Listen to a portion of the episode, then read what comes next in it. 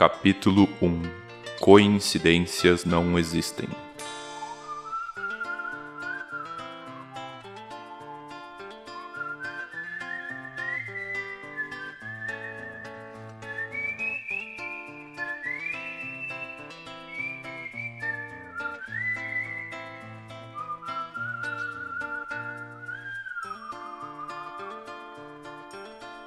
Bem-vindos a Rega Esgura, na tradução mais próxima, o Reino de Cinzas. Um lugar muito vivo, mas ao mesmo tempo implacável. As árvores crescem de um jeito acelerado, dominando quase tudo à sua frente, e até mesmo as rochas parecem crescer. A natureza é como se fosse uma força hostil descontrolada. Sua fauna é composta massivamente de criaturas ferozes e predadores em sua essência. É como se os seres humanos não devessem nunca ter evoluído e prosperado naquele lugar. O continente é composto de três grandes cidades: Fumorash, Stiintsa e Faracher e obviamente existem outras vilas de grande, médio e pequeno porte. Não podemos começar a falar do Reino de Cinza sem antes mencionar essas três grandes cidades por causa da grande importância que elas tiveram no decorrer da história. Afinal, foi uma aliança entre essas três cidades que permitiu à raça humana de prosperar e sobreviver em todo esse ambiente hostil. Essa aliança permitiu que a locomotiva antes funcionava apenas em Fumorash pudesse ligar as três cidades e também alcançar todas essas vilas e vilarejos que tinham mais distante e isolados no reino, permitindo um transporte de carga mais efetivo, expansão das rotas comerciais e o mais importante, levar tecnologia e inovação para os cantos mais isolados do continente. Por conta dessa já mencionada hostilidade do continente, a locomotiva possibilitou o intercâmbio não só de mercadorias, mas de conhecimento e de cultura, além de um sentimento de unificação da população do continente, que era muito bairrista e carecia de um pensamento mais macro como sociedade mesmo, como se eles pertencessem a uma mesma bandeira, como se eles lutassem juntos. O fato da locomotiva ter permitido que todas as culturas locais se misturassem de forma mais recorrente deu muito esse sentimento para a população. Este é o capítulo 1 do Reino de Cinzas, cujo título é Coincidências Não Existem. Meu nome é Ramon, eu serei o DM dessa sessão e a nossa aventura hoje começa na Statia Tinti, uma estação de conexões e que foi criada após a expansão da malha de ferro. Várias estações foram criadas praticamente no meio do nada, com o intuito de organizar e facilitar todas essas locomotivas que vinham de encontro às grandes cidades. A Statia Tint, ela fica localizada na parte norte do continente e é a maior estação fora de uma cidade, muito conhecida como a última parada até chegar em Fumorash. Do mesmo tamanho que ela, existe apenas uma outra estação que fica fora da, de uma grande cidade, e ela fica ao sul de Fumorash, fazendo todas as conexões por lá. Para vocês entenderem o que é uma estação de conexões, as locomotivas, elas se deslocam dos vagões e os mesmos são reorganizados em uma malha de ferro que fica interna dentro da própria estação. Logo, a estação é um grande galpão. Neste caso, são três grandes galpões. Dentro dessa malha de ferro interna, dentro da própria estação, ela vai formando uma nova locomotiva. Os vagões que vieram de diferentes partes do norte do reino e foram puxados por diferentes locomotivas, uns de pequeno porte, outros de médio e grande porte, eles são organizados e por muitas vezes eles são unificados ou colocados em espera. Essa organização depende muito do horário de saída e da urgência do horário de chegada dessas locomotivas. Esse sistema ele passou a economizar muito dinheiro para os transportes e foi talvez o grande responsável por criar muita diversidade nos valores do tickets, dando acesso para a população mais carente a, a também conseguir se locomover pelas locomotivas. Apesar disso, quanto mais barato o valor do seu ticket, mais inconveniente as coisas ficam. Dentro dessa estação, chegando para uma conexão, é onde os nossos jogadores vão começar essa aventura. Igor interpretando Giovanni Bratz Dragos, o Caio interpretando o Avel Griinkes e o Arthur interpretando o Mihail Dalka. Assim que você sai do seu vagão, no galpão de desembarque, um cheiro forte de minério e o ruído típico de grandes aglomerações começam a inundar seus ouvidos. Já os seus olhos, eles começam a observar uma grande estrutura e muito complexa que era a Statsia Tinte. Era um grande galpão com altíssimo pé direito, toda a sua cobertura era de vidro, o que permitia que os raios de sol invadissem todo o ambiente, dando uma iluminação natural lindíssima, e várias pessoas saindo dos vagões, entrando em vagões, um fluxo de pessoas assustador e também muitas interações sociais típicas desse tipo de ambiente, que são pessoas tentando entrar em vagões com excesso de carga, uh, também pessoas discutindo, pessoas se despedindo e também pessoas entediadas, que são aquelas pessoas que faziam essa rota de forma muito corriqueira. Giovanni Bratz Dragos, é você que está vendo tudo isso.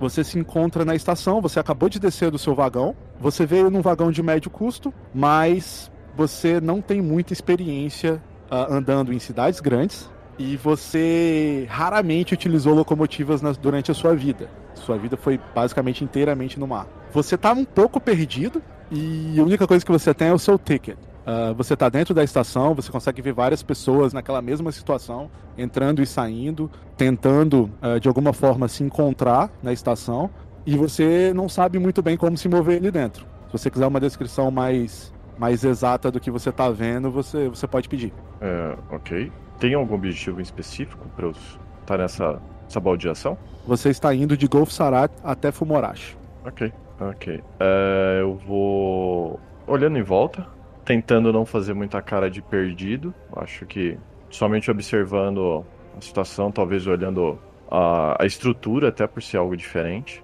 Dando algumas passadinhas e olhando em volta e tentando buscar alguma, alguma fonte de informação, alguém, alguma coisa que possa indicar algum caminho para sair da estação. Ok, como eu disse, ser uma estação de conexão, ela possui uh, muita coisa acontecendo ao mesmo tempo. A locomotiva que puxa os vagões, ela não se encontra ali. Então fica muito difícil você entender aonde o seu trem começa e onde ele termina. O que vão haver são várias filas, várias fileiras, com vários vagões sendo empilhados um atrás do outro. No seu bilhete, você tem o número de uma fileira e você tem o número de um vagão. O problema é, sua fileira é a fileira J e seu vagão é o vagão 34. O problema é que você vê várias letras e você não está achando a, a fileira letra J.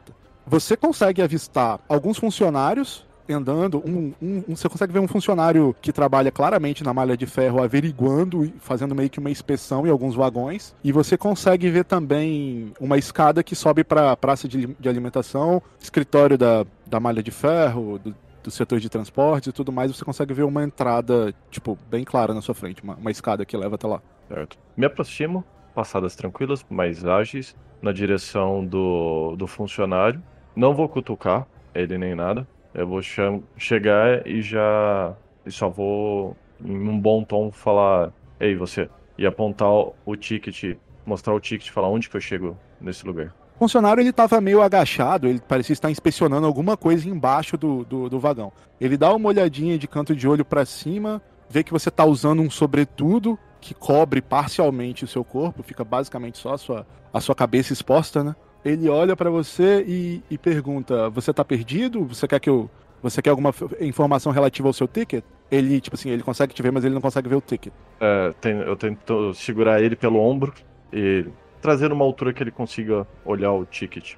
Ah, ele levanta um pouquinho, agora ele consegue enxergar o ticket, é, ele começa a olhar, uh, fala para você, você tá no, você tá no galpão errado. Existem, existem galpões de embarque, galpões de desembarque e um galpão de transição. No momento você está no galpão de transição. Ele aponta para você, você tem que andar basicamente o galpão inteiro, atravessar ele e chegar do outro lado, a oeste. Uh, simplesmente sem agradecer nem nada, um olhar um, tanto quanto perdido ou longe, é, um tanto quanto é, inerte, como não tivesse se importando muito virava as costas e seguia na direção que ele indicou. Ok. Você vai andando, uh, você consegue observar, como eu disse, várias pessoas chegando, se acomodando, saindo com as malas, uh, indo despachar malas. Uh, é um ambiente comum de se fazer isso. O personagem está pensando se realmente é uma decisão certa ir até a Fumorashi. Você vai em caminho do, do, do setor de, de, de, saída, no caso. Você não tem muitos problemas, você cruza a estação inteira, o cheiro de minério,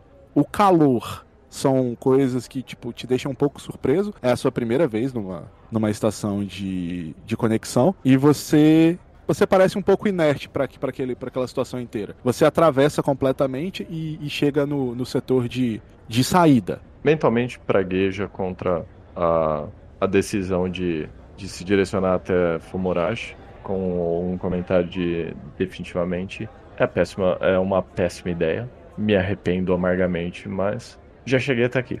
Ok, ainda pensando bastante na, na decisão que tomou em ir para Fumorashi, você segue, você segue entrando no galpão de saída. Uh, existe uma placa bem grande, logo quando você sai da porta, uh, explicando para você as coordenadas por letra de onde as fileiras se alinham as fileiras de saída. E tá lá claramente a fileira uh, da letra J e, e tem uma, file uma lista de vagões. Uh, lembrando, esse, esse painel tá suspenso. Ele, obviamente, não é um painel elétrico, como o universo é bastante steampunk. O painel é aqueles painéis que vão girando as letras, fazendo de aquele pla... barulhinho de plaquinhas. Tac, tac, de tac, plaquinha e válvula, né? Certo. Isso, exato. E, esse painel, ele vai girando e vai atualizando quais são os vagões que estão nas fileiras. E aí você consegue enxergar na terceira linha, o vagão 34 tá, na, tá na, realmente na fileira da letra J.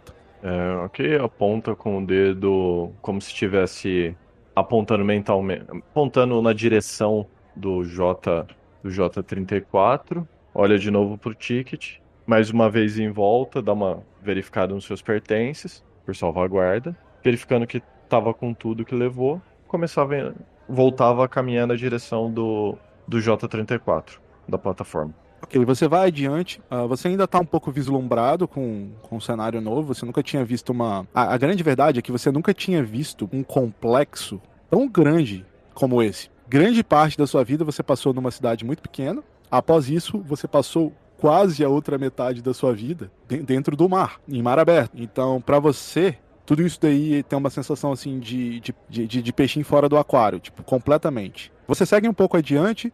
Nessa, nessa, nessa parte de saída, você vê que o ambiente ele se mescla um pouquinho. Existem alguma, alguns pequenos comerciantes uh, vendendo uh, como se fossem bugigangas e lembranças rapidamente você consegue achar as fileiras bem alinhadas e você acha a fileira de letra J. Não é difícil, o seu vagão é o terceiro vagão. Tem um, um funcionário da malha, da malha férrea, bem em frente a, a cada vagão, entendeu? Entendi. Me aproximo dele e mostro o ticket perguntando se vai demorar muito para pra sair. Arrumando o sobretudo, já estando um pouquinho incomodado com, a, com o clima. Você se aproxima do funcionário, ele tem um bigodão bem robusto, uh, ele tá usando um capzinho, uma roupa escura, meio que formal, uma mistura meio que de, de, de terno com. Não era um terno, era meio que um paletó, uma, uma coisa um pouco mais formal. Ele pega o seu ticket, olha e fala: hum, tá escrito aqui, cara. A sua locomotiva já foi montada e o seu trem deve sair daqui a 20 minutos. Geralmente você tem 20 minutos para fazer o embarque e mais 20 minutos para esperar até a saída do trem.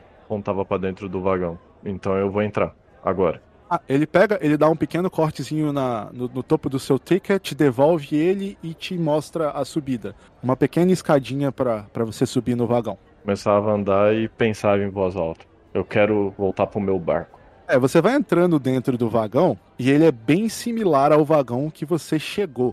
A grande diferença é que você tinha vindo num, numa locomotiva com vagões que tinham o estilo. Eles não tinham primeira classe. Então ele era um trem um pouco menor. Os trens de, transporte civil, eh, os vagões de transporte civil, eles eram vagões abertos, com cadeiras abertas. Esse, quando você entra, você já repara que ele é um, um tanto quanto diferente. Quando você sobe no vagão, à sua esquerda, você observa, após esse vagão, existem mais três vagões de mesma categoria, ou seja, eles vão ter esse mesmo formato. À sua direita, você observa um bar. Ele tá. Você percebe que a porta ainda tá fechada, mas você observa que tem um bar e cafeteria logo no, no vagão da frente. Dá uma batida na porta para ver se alguém abria a porta do bar. É, você consegue colocar. A, a porta tem aquele, aquela partezinha de vidro bem pequena e você consegue ver através dele, obviamente. E atrás do bar, dentro do vagão, tem uma moça. Ela tá lavando uns copos. Quando ela percebe que você bate, ela dá uma olhadinha para você, ela olha para você e faz uma cara de tipo assim, não! e, e, e, volta a lavar os copos que ela, tá, que ela, que ela tava lavando. Tava olhando mais um pouco, esperando, pegava algumas moedas do bolso, na esperança de que ela olhasse de novo. Se ela olhar, mostra as moedas e aponta pra moeda. Ela olha pra, ela olha para você, ela simplesmente te ignora dessa vez. Ela nem abre a porta e no, ela só te ignora. Realmente, eu eu prefiro meu barco. É, volta na direção dos vagões e procura se tem alguma inscrição de algum local definido que precisasse ou poderia escolher qualquer cabine. Não, não tem local definido. Você pode escolher qualquer lugar. Não tinha uma cadeira. Só tinha que você, você só tinha que estar dentro do vagão 34. Beleza? É, todos os, os é, todos eles são de mesmo tamanho, certo? Uh, não, eles não são de mesmo tamanho. Uh, tem uns que são maiores um pouco. Cinco pessoas e cadeiras para seis pessoas. Então você pode escolher qualquer um deles e, e, e, sentar, obviamente. Os maiores eles vão ser um pouco mais espaçosos. Eu vou pegar o, o primeiro que eu encontro mais próximo da porta. Ok. Você, você senta perto da porta. Quando você senta, você encosta a cabeça, parece. Você encosta a cabeça no estofado, parece que sai um, um peso. É, aquilo ali era too much para você. Era, era, muito enclausuramento para você. Você não estava muito acostumado com aquilo. Uh, tem uma janela ou alguma coisa?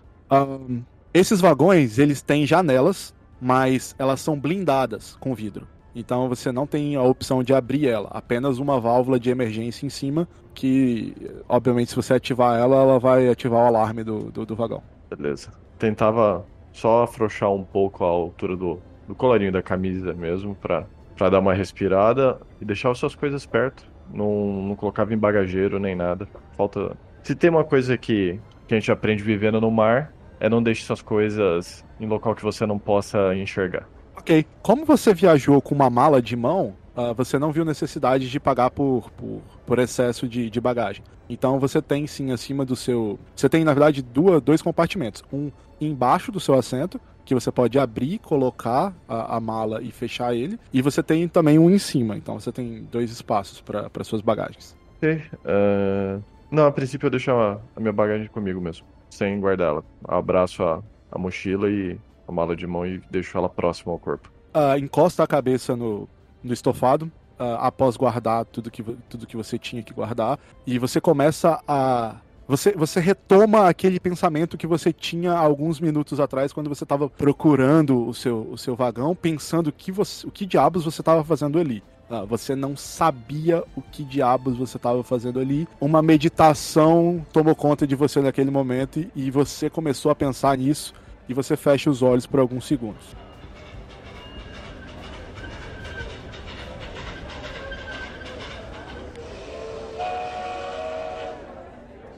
Enquanto isso, Mihail estava dentro da estação também. Ele tinha acabado de chegar de uma locomotiva que vinha de Faraché. Para Mihail, uh, não era tão. Uh, aquele cenário não era tão estranho. Primeiro, porque Faraché era uma cidade muito grande. Obviamente que as, as estações dentro das grandes cidades, elas eram tão grandes ou até maiores, como no caso de Fumorashi, elas eram tão grandes ou maiores do que essas hub stations, do que essas estações de conexão. Então, para ele, para o Mihail, uh, não era tão diferente, uh, aquele cenário não era tão diferente. Aquelas pessoas indo e vindo, aquela fumaça, aquele minério, na verdade, ele se sentia até um pouco em casa. Se não fosse pela grande movimentação de pessoas, o barulhão, choro de criança, despedida e tudo isso, ele, ele, ele se sentiria até mais em casa. Mihail estava bem confortável, ele pega, ele sai do, do, do vagão dele no galpão Ti, entrada, e ele observa que o vagão dele para ir para Fumorashi era na linha J de número 34. Então você acabou de sair do seu vagão no galpão de entrada. Como o Mihail já está um pouco mais acostumado com essa ambientação, ele já olha e consegue identificar, uh, já está um pouco mais habituado a como essas coisas funcionam. Ele vai andando em direção à segunda plataforma de transição, de cabeça baixa, com os olhos olhando do que seria a altura da cintura de uma pessoa para baixo, uh, sem procurar chamar muita atenção sem procurar olhar as pessoas em volta. E depois disso vai em direção à plataforma de embarque e pega o ticket do bolso para procurar qual que é a linha de trem que ele precisa pegar. Mihail segue seu caminho, uh, como, como eu já disse e você e você confirmou, não é o ambiente não é, não é difícil para você. Então você não se sente fora do aquário igual igual nosso outro amigo. Uh, você segue adiante. Uh, não é difícil para você encontrar uma plataforma superior que tem uma esteira que te leva até o, o galpão de saída. Você sobe uma pequena esteira, ela te eleva para o segundo piso e você segue nessa esteira até você chegar. Você cruza o galpão de transição inteiro por cima e você chega no galpão de saída. Quando você desce as escadas, uh, não, é, não é muito difícil de você encontrar um, o mesmo o mesmo painel que o, que o Bratz encontrou. Uh, Mihail olha o painel e lá está a linha e o vagão 34 na linha, na, na linha de letra J. Mihail pega o ticket, ele confere, uh, ele vai, ele dá uma olhada na multidão, procura o funcionário mais próximo, que estaria mais próximo da, da linha de trem e do, do vagão J, e ele pergunta em um tom baixo, sem olhar diretamente nos olhos da pessoa, uh, o embarque já está sendo feito e espera que o, que o funcionário da plataforma responda e possa indicar para ele. Você se depara com um funcionário da, da, da estação, um senhor bigodudo. Ele franze o bigode por um momento, pela forma como você falou, e olha. Sim, uh, você já pode embarcar se quiser. Obrigado, moço. Hell uh, vai subindo as escadas do vagão devagar. Uh, ele olha aqui, tá praticamente tudo ainda fechado, tudo ainda com um pouco de movimentação. E ele vai adentrando do trem para procurar um vagão vazio, ou uma cabine vazia, e uma cabine que seja o menor possível para evitar a companhia de outras pessoas ou para evitar chamar atenção. Fazendo o trajeto que você fez, entrando dentro do, do vagão, ok. Você passa, você vai passando no corredor, não tem muitas pessoas. Uh, você pode ver que tem um rapaz no primeiro, no primeiro assento da, da esquerda. Uh, no segundo jogo de assento, que são maiores, você, você consegue observar que tem uma família à direita. Na esquerda tem só uma moça sentada. Uh, você evita uh, os dois constrangimentos sociais que seriam sentar perto deles. Uma porta automática se abre, você pode perceber que ela é uma espécie de sensor de movimento uh, por pressão. Assim que você pisa no piso antes da porta, você consegue escutar o barulho de um, de um gás e a porta se abre. Uh, você passa por ela e senta no assento à esquerda. Na cabeça de Mihail, estava muito certo que, que você deveria estar tá fazendo essa viagem. Para você faria, fazia muito sentido. Mas quando você se senta, você começa a pensar uh, os motivos que te, que te levaram a fazer essa viagem. A sair da sua cidade natal, no lugar que você adorava fazer o que você fazia e que agora você está indo para um, um lugar completamente novo, tentar, tentar coisas novas. Uh, você começa a refletir sobre isso quando você se senta. Ah, o Mihail, ele põe a, mochila que ele carrega com alguns poucos materiais entre, entre os pés e fica segurando. E ele vai recostar e tentar uh, descansar um pouco os olhos sem sem se desligar totalmente, sem dormir, né? Pesado, digamos assim. Ok. Ah, enquanto isso.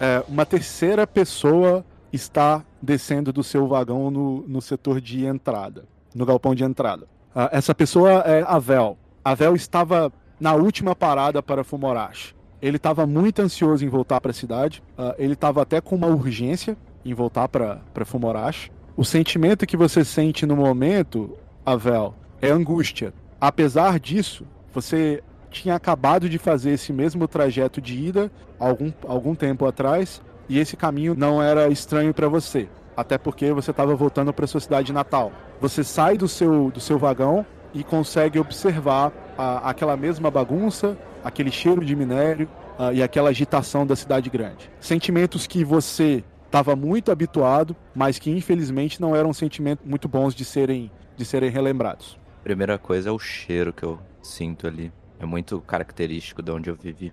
Você desce do seu vagão, você confere o ticket novamente e, e tá lá. Fileira J, uh, vagão 34. Calmamente e muito quieto, passos sólidos, vou passando as estações até identificar a plataforma e entrar no vagão. Você faz o seu caminho até o galpão de saída. Ah, chegando lá, não existe dificuldade mesmo. ah, porque é a sua cidade natal, você conhece, você conhece tudo muito bem. Então você se depara com o, o funcionário da estação na frente do vagão. Ah, você já entrega o ticket, ele olha, dá um, um, um rasgozinho no ticket e te devolve. Eu só balanço a cabeça, como concordo, obrigado, sem falar nada, e começo a adentrar o vagão. Você, você sobe no vagão, à sua direita existe um outro vagão, obviamente, que é um vagão que você claramente consegue ver pela, pelo visor da porta em vidro, que é um bar, uma cafeteria, e à esquerda tá o seu, o seu vag, o, o vagão de, de transporte civil, no caso, que no caso seria o seu vagão. Tem uma placa acima ah, com o número 3 e explicando numa, ma- numa, numa maquetezinha que existem três vagões seguidos de, de transporte. É, é um aviso corriqueiro que, que aparece ah, nos vagões para identificar qual vai ser a composição, porque a estação de conexão ela serve justamente para isso, para recriar as locomotivas e a, e a composição delas. Então, esse aviso ele só situa você do- de quais são os próximos vagões. Já conhecendo todo o esquema do funcionamento dos vagões por muito tempo, ver o ir e vir e seu próprio pai ter trabalhado perto dos vagões e, consequentemente, ele fazia algumas visitas na infância. Então não tem nada muito novo. Ele vai adentrando, observa para a direita, vê que ele está ocupado e para a esquerda também. Como sempre foi quieto e calado, ele continua andando até passar a porta, pisa na placa para ser aberta automaticamente um barulho característico já, relembrando seus ouvidos. Olha para a esquerda, tá ocupado, mas entra na direita que provavelmente está livre. Ok. A- a- o vagão da direita tá livre. Ah, você consegue ver que do outro lado tem um rapaz sentado com uma feição bem séria. Ele nem olha pra você quando você passa pelo, pelo corredor. E você consegue achar um, um lugar vazio.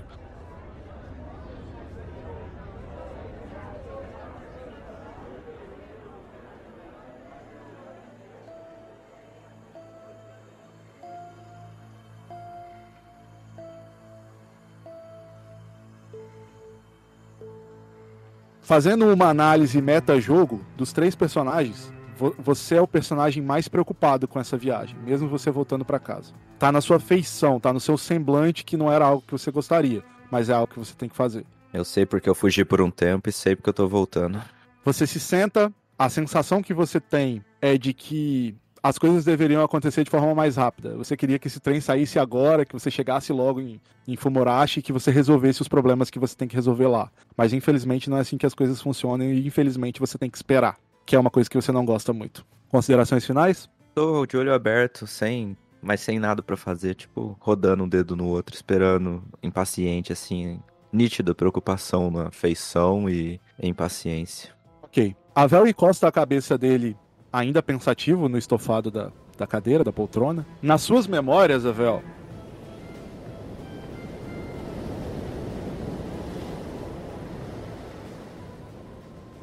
o cheiro muda. Assim que você fecha os olhos, aquele cheiro de minério, aquele vapor, aquilo tudo vai sumindo. Vai voltando para suas memórias um cheiro de brisa e sal. Outra coisa que te vem rapidamente na memória, roda um D20.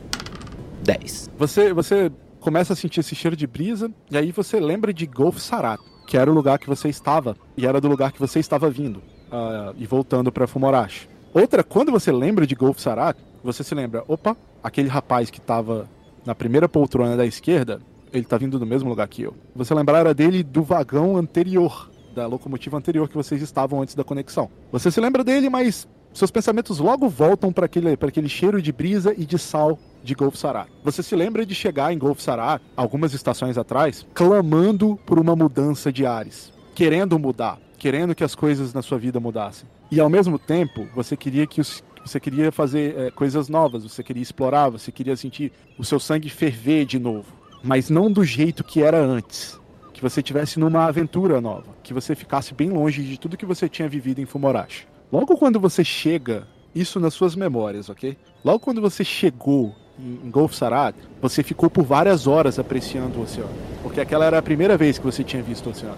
Nesta, nesta exata memória, você, você se vê olhando para o oceano e você volta num deck muito alto que tem em, Gol em Golf Sarat, porque é uma cidade acima do nível do mar, apesar de ser costeira. Uh, você volta andando do deck e você, você se depara com uma, com uma taverna portuária muito barulhenta.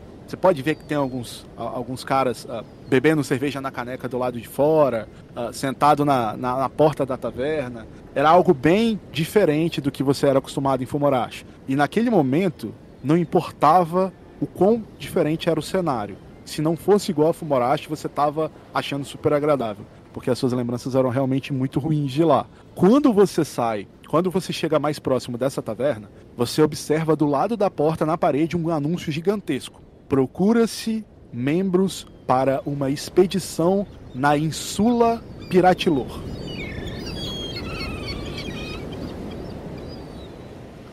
Avel, quando você se depara com aquele anúncio, você já tinha ouvido falar na Insula Piratilor. Era uma ilha que ficava muito próxima de Golfo Sarat. É uma ilha ao sul de, de, de Golfo Sarat. E ela é uma ilha, cara, muito famosa por ter criaturas impressionantes que não existem no continente. A costa, esse canal que existe, que rodeia Insula Piratilor, que desemboca no, no, no continente, ele é um grande recife de corais. Então as embarcações elas não conseguem fazer esse contorno por dentro, porque as águas são rasas por causa dos corais. O acesso à Insula Piratilô ele fica quase que inviável para grandes embarcações por dentro do continente. Mas por mar aberto, dando a volta por Golfo Sarat, cima e entrando diretamente por da direção do oceano, é muito mais fácil de você entrar ali, apesar de não ser complicado, porque o Mar Ferote ele é um mar perigoso tanto uh, por causa das grandes ondas quanto pelas grandes criaturas que habitam nele. Quando você leu esse anúncio, aquilo ali parecia cair com uma luva. Se você quiser descrever uh, qual foi os sentimentos do seu personagem ao ver isso. Ah, eu chegando no local de Golfsarat, sentindo o ar renovado ali, diferente fumor e todas aquelas cinzas. Esse sentimento de querer explorar o, a ilha, a insula Piratilur, né, com provavelmente mais algumas pessoas, foi a sensação que eu queria ter de sair e fazer algo diferente. Foi quase uh, o objetivo na minha frente ali. Quando você tem essa lembrança, agora de volta lá no vagão, você solta um sorriso de canto de boca. Porque isso aconteceu algumas estações atrás. Hoje você tem a, a plenitude de que você não estava nem um pouco preparado para os desafios que a Insula Piratilô poderia mostrar para você. Você tem a lembrança de uma pessoa que foi muito importante para te colocar na cabeça que se você fosse para aquela expedição, você provavelmente não iria voltar vivo. É o pensamento uh, daquela... jovem, né? Sempre à frente do tempo.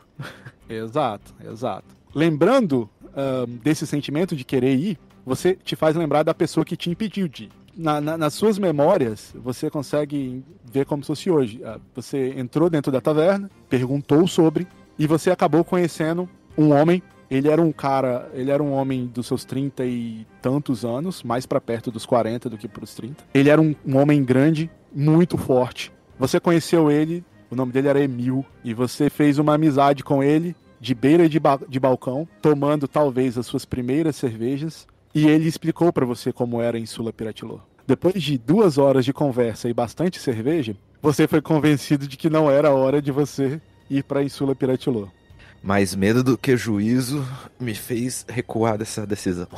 Exato. Essa lembrança, ela é muito simbólica para você, porque algum tempo depois disso uh, se passou, você não foi embora de Golf Sarat, você ficou lá, você acabou ficando muito amigo do Emil, da esposa Renea e, e da filha Richa, da filha dele que tinha 15 anos. Você começou a viver pela primeira vez uma, uma sensação de pertencimento e de liberdade ao mesmo tempo. Emil e Renea, eles praticamente te adotaram como um filho. Eles moravam numa vila um pouco ao sul de Golfo Sarat, naquela mesma beira-mar que eu falei, que é coberto, que o canal é coberto de, de recife de corais. O Emil, ele era o líder de uma vila chamada Sat de Corali. Era uma, ela era uma vila formada, é, feita por, por várias cabanas, em cima de palafitas, em cima do, dos recifes de corais. É, todas, eram, todas elas eram interligadas por decks. Essa vila, ela vivia basicamente da venda de um marisco bem valioso. Esse marisco, eles, eles habitavam uh, nas zonas de corais, que eram, tipo assim, muito raras no, no reino. Essas zonas de corais, elas eram o habitat natural de grandes serpentes marinhas, de 2 a 12 metros. Então pescar ali não era uma tarefa muito fácil. O Emil, ele era o líder da vila e ele também era um mestre lanceiro. Ele era especialista nesse tipo de pesca com lança uh, no, no, Recife de Corais de Sati, de Sati de Corale. Você acabou fazendo uma grande amizade com a família. O Emil acabou alugando para você uma cabana que fica bem ao lado da casa dele, uh, em cima das palafitas. Ali você passou um bom tempo a sensação de compartilhar refeições com aquela família, do carinho que eles tinham com você e da tão querida liberdade que você estava tanto buscando, essa sensação ela foi interrompida numa noite. Uh, você estava compartilhando um jantar com a família do Emil, a, a, basicamente à luz do luar, porque em Regatsgura a lua cheia ela existe todas as noites e todos os dias, porque você consegue enxergar ela durante o dia e durante a noite. E você estava num jantar quando um dos habitantes da, da pequena vila, ele era um grande amigo do Emil, ele entre eles eles revezavam quem iam em Golf Sarad buscar encomendas, uh, cartas e tudo mais. E ele acaba, acabara de voltar de Golf Sarad. Ele tinha umas três encomendas para o Emil e dentro dessas três encomendas ele tinha uma carta.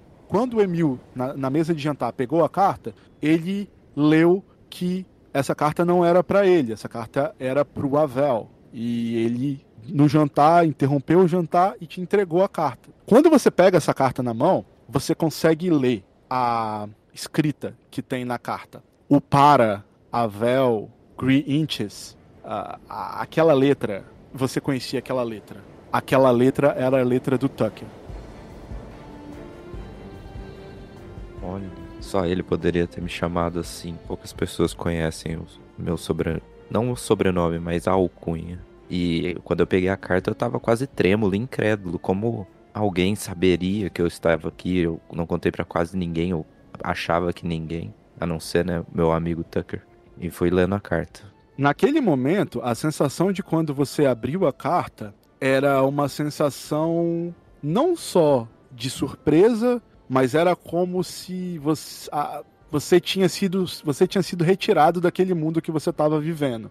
Você achava que estava num lugar onde ninguém te conhecia, ninguém conhecia o seu passado e de repente isso muda na sua cabeça. É como se sim, existe alguém que sabe onde você está e de repente o seu passado ele acabou voltando a, a se tornar bastante real para você. Você pega a carta e a primeira frase da carta que você lê é: Avel, se você receber esta carta, é porque algo muito ruim aconteceu comigo. Esse é o início da carta do Tucker. Você termina de ler a carta, uh, você digere toda a informação que tem na, na carta.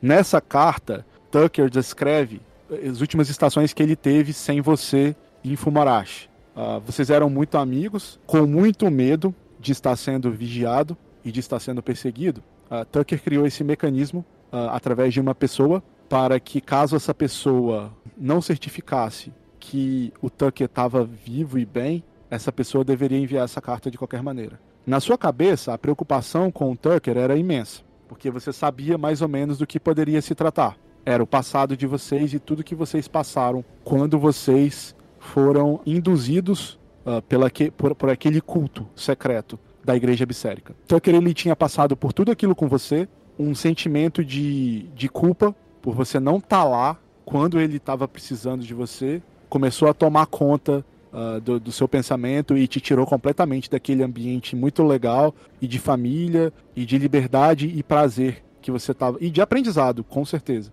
com o Emil e a família dele. Ah, a expressão muda totalmente, fica muito séria, pesarosa e incrédula também. Mesmo meu passado voltando à tona, eu não achei que seria possível. Tudo que aconteceu não levava a crer que esse caminho chegaria um dia, mas o passado cobrou seu preço. E eu tô sentindo que eu deixei o talvez o único amigo que conviveu comigo na mão mesmo. Quando você termina de ler a carta, a sua feição muda totalmente. O Avel antigo havia se transparecido na, na sua feição novamente. O Emil ele percebe. Ele, ele fala: Avel, se você precisar de alguns minutos, fica à vontade. A, a comida não vai fugir da mesa. Ele faz uma pequena brincadeira para ver se te alegra. Eu não consigo nem rir nessa hora. Eu levanto da mesa, olho para ele, bem quase com o olhar marejado, mas sem derramar uma lágrima. Abaixo a cabeça, fecho o olho, viro as costas assim, volto e só nem termino a frase, só falo volto e saio. Elas percebem que você estava muito magoado por causa da carta, mas ao mesmo tempo uh, todos os três eles entendiam uh, o seu jeito e o quão, quanto tempo que demorou para que você sequer falasse algumas palavras com eles, e eles sabiam que alguma coisa muito ruim tinha acontecido.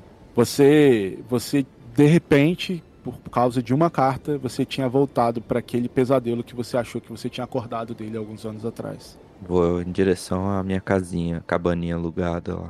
Pegar a carta e pensar se eu devo voltar para Fumorashi o mais breve possível e buscar mais respostas. A Vel volta para para sua cabana, você abre o olho dentro da locomotiva, a sensação e explicação do porquê você estava voltando para Fumorashi era bem clara. Uh, você havia traçado como objetivo esse, essas decisões na sua cabeça. Você estava fazendo o que você não fez nas últimas estações, que era estar lá por um amigo. Você tinha abrido mão dele. A culpa quase me corroeu, mas eu aguentei firme Estou tentando resolver o que eu deixei aberto no passado agora. Não dá para transparecer isso no olhar nem pela feição. Mas quem olha sabe que tem alguma coisa que não tá certa, ainda tem algo errado naquela cara.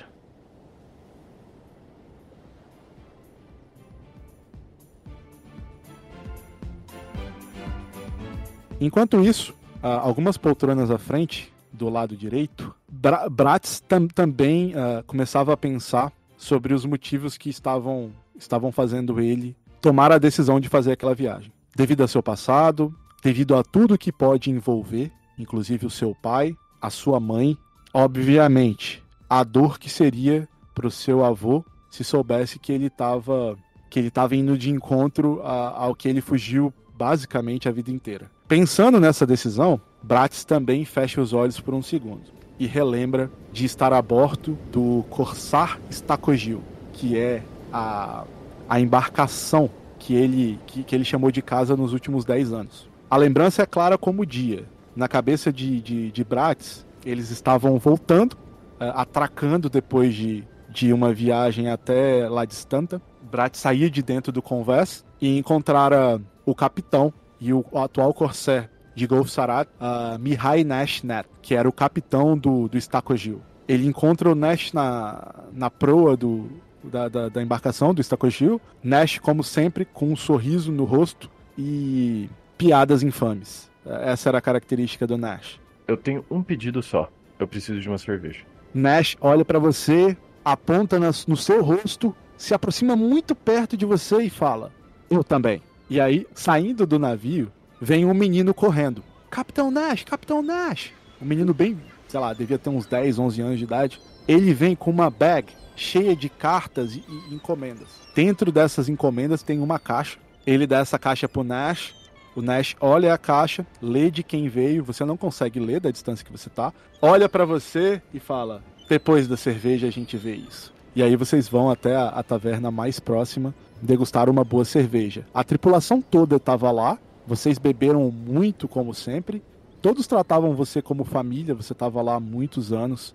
Você era. Você passou de menino de recados a faxineiro do, do, do navio, a cozinheiro. Você fez basicamente todas as funções dentro do navio até chegar a primeiro comissário, que era um cargo de muita confiança do Nash. E ele depositava essa confiança em você. No final daquela noite, da bebedeira, Nash voltou pro navio, voltava pro navio meio bêbado, meio, meio tropeçando, porque ele sempre exagerava muito você percebe que ele ainda tá com aquela encomenda na mão, tá ligado? Ele ficou com ela debaixo do braço basicamente a noite inteira. Era encomenda numa mão e uma caneca de cerveja na outra. E ele estava voltando para a embarcação, para o navio. Uh, coisa atípica, porque vocês já estavam na taverna, o Nash tinha um quarto naquela taverna. Ele simplesmente falou: Vamos voltar para o, para o Estacogil, vamos voltar para o Estacogil, uh, eu tenho algo a falar com você. E ele ia na frente, tropeçando. Ok, isso não é do seu feitio, de duas uma, apontava para a caixa. Ou isso é ouro, ou isso tem a ver com ouro. E continuava andando na direção atrás dele, também tropeçando.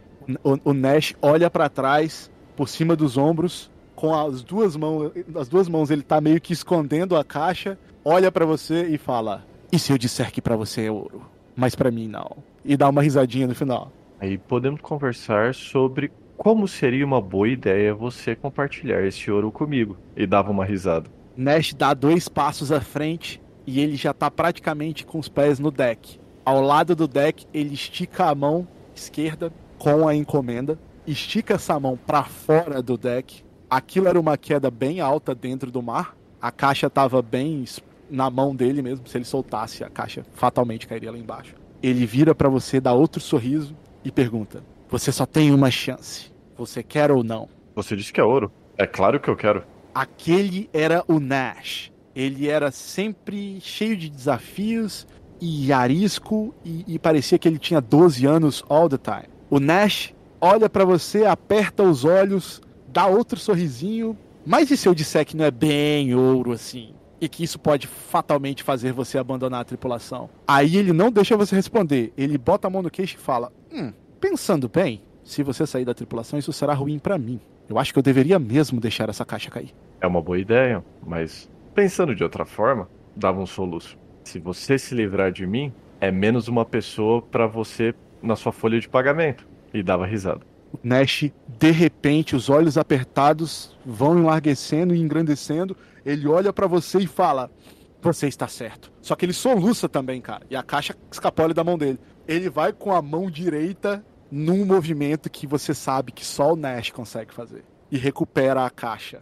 Ele olha para você de novo e fala: Economizar dinheiro é sempre bom. Vamos conversar. Vamos conversar.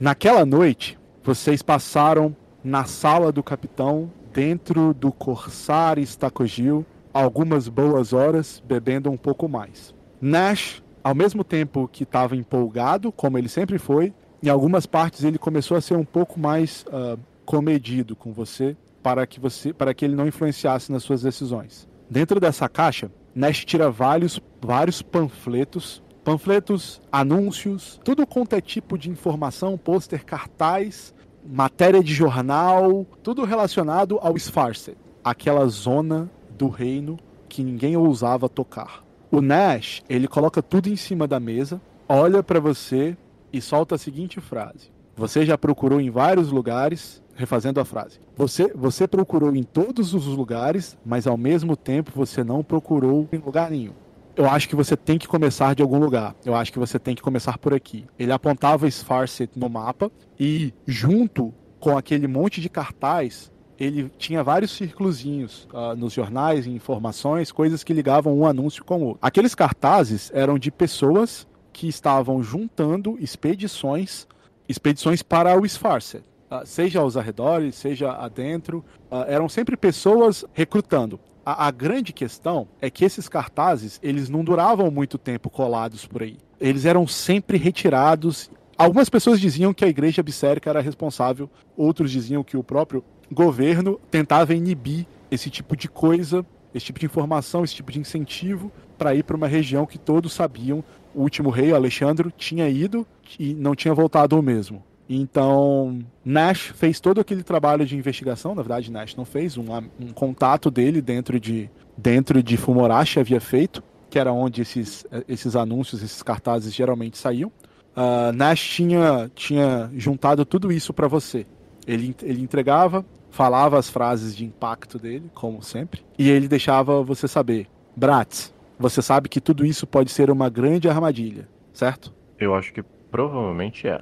Mas isso não, não impede, não, não, isso nunca nos impediu antes. Ele vira os olhos, senta na cadeira novamente, porque ele estava em pé tentando explicar os papéis. Ele olha para o outro lado e fala: O máximo que pode acontecer é você conhecer um punhado de pessoas tão loucas quanto você. Então vai ser mais um dia a bordo do, do Stacogil, na pior das hipóteses. Ele vira para você e fala: Faz todo sentido. Enquanto conversava, passava os olhos pelos panfletos tentando identificar algum nome ou alguma coisa que arremetesse algo que Titus havia comentado ou algo do tipo. Um D20 seco aí.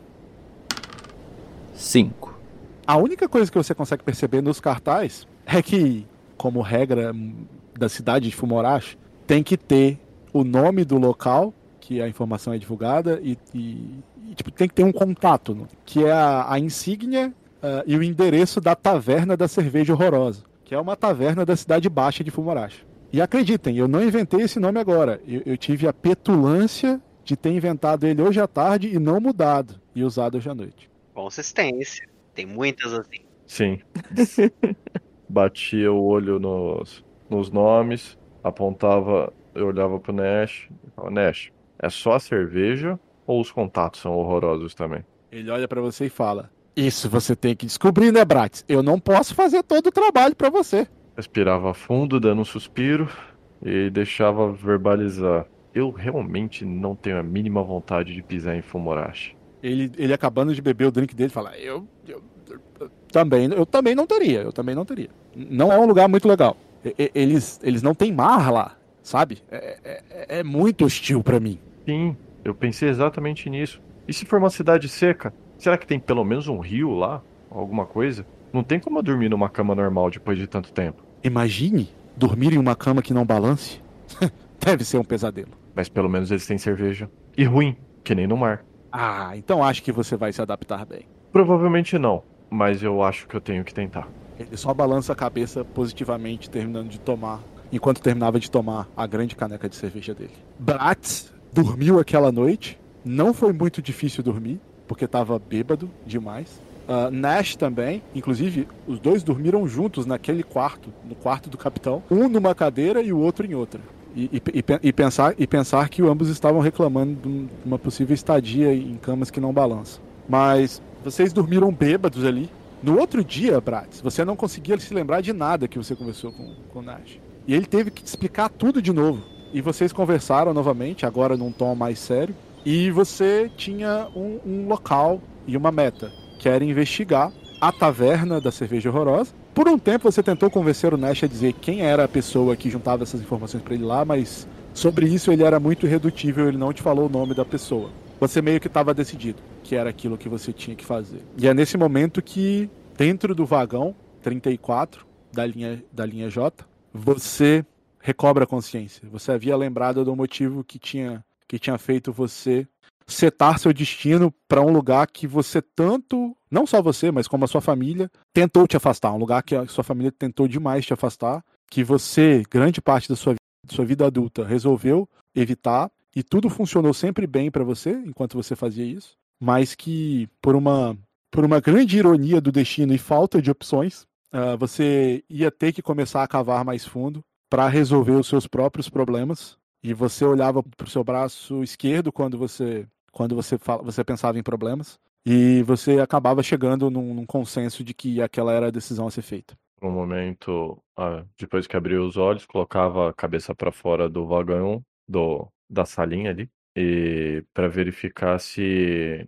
já, já tinha gente no bar, no, no vagão restaurante. Você, você bota a cabeça para fora, a menina tá fazendo não assim ainda. Tô brincando, não dava para você ver a menina dali, mas ainda tava fechada. Fechava a porta e voltava a, a se acomodar, praguejando pela, pela localização não ter um balanço de, de mar. Você volta para sua cabine, senta, sente o conforto do assento ah, estofado, que é horroroso. Você preferia muito mais um, um- um banco de madeira. E você retorna aos seus pensamentos.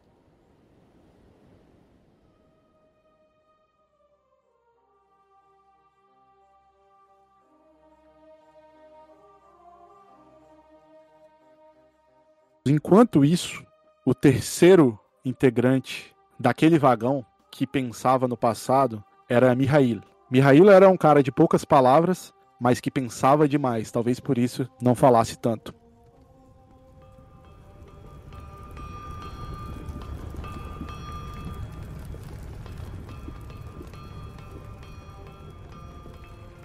Mas os objetivos dele de estar naquele vagão talvez fossem os mais definidos. Descansando a cabeça no estofado da, da cabine da, da, da sua poltrona, Mihail começa a, a lembrar dos motivos que levaram ele a, a tomar aquela decisão, que não foi nenhuma decisão só dele, foi uma decisão conjunta entre ele e, e o tio dele, Matei Dalka. E essas memórias elas voltam lá para a forja da Dalkas Forja, que é a forja da família dele. A Dalkas Forja ainda é uma das forjas mais respeitadas de Faraché. Essa forja ela fica ah, na rua central do Grande Hall e ela, apesar de ser muito respeitada, ela tá claramente em decadência. A família Dalka, ela, ela foi muito tradicional. Eles possuíam na família vários forjadores Só que, infelizmente, por circunstâncias do destino, Matei, o tio de, de Mihail, e ele eram os únicos forjadores que restaram, que haviam restado na família. O tio de Mihail, ele ensinou tudo que ele, que ele sabia sobre forja, técnicas de refinamento, mas não foi só isso. Ele tratava Mihail como se fosse um filho. E mesmo apesar dele ter dois filhos mais velhos, Mihail ainda era uh, o xodó dele. Mihail uh, se lembra claramente de, de, sentar junto com seu tio uh, na mesa de jantar de uma casa em que só os dois viviam, já que a esposa do tio dele ela, ela, ela faleceu no parto do segundo filho do, do, do Matei.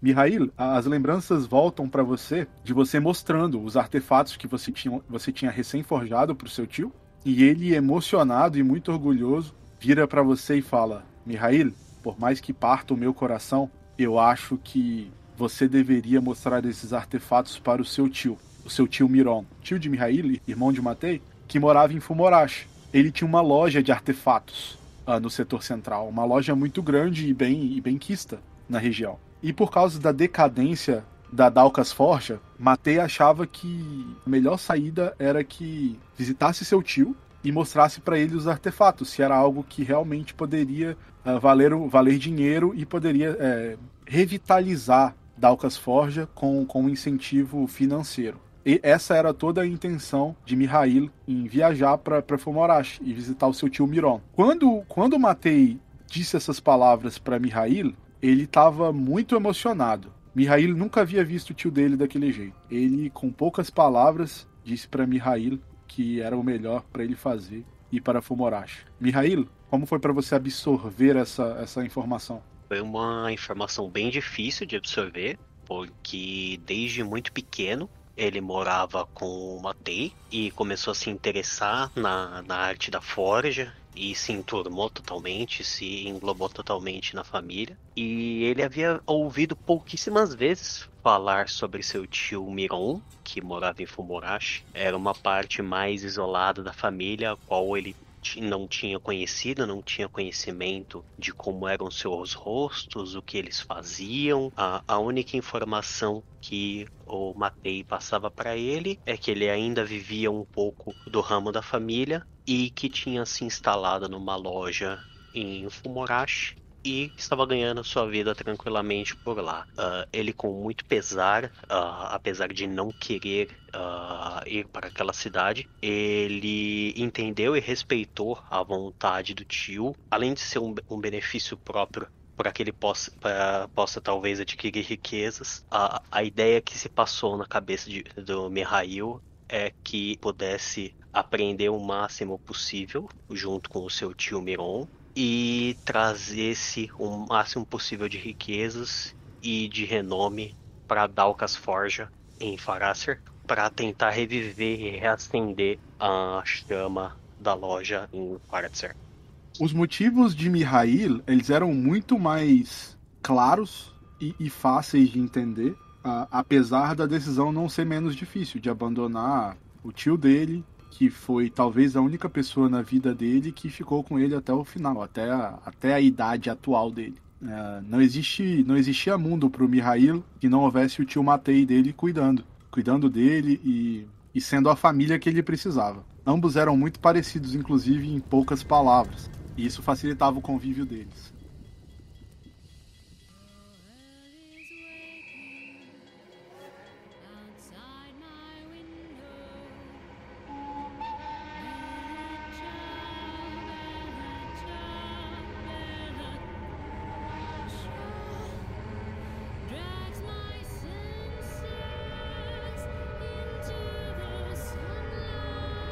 Após algumas manobras da locomotiva dentro da estação, uh, o apito começa a soar.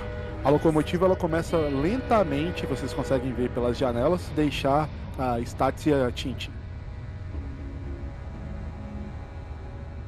A boa notícia, como vocês já puderam ver, é que vocês estavam no primeiro vagão mais próximo do bar e cafeteria. Vocês acabaram ficando numa, num vagão de, de nível intermediário, é um vagão do nível, como eu avisei antes, superior ao nível do vagão que vocês vieram, tanto uh, Mihail de, de Faraché, quanto Bratz e Avel, que vinham de Golfo Sarat. Então vocês acabaram fazendo um upgrade. Às vezes isso acontecia, como eu disse, a organização ah, e a montagem dos vagões, ela depende da quantidade de pessoas que estão saindo na viagem, sistema de acoplagem.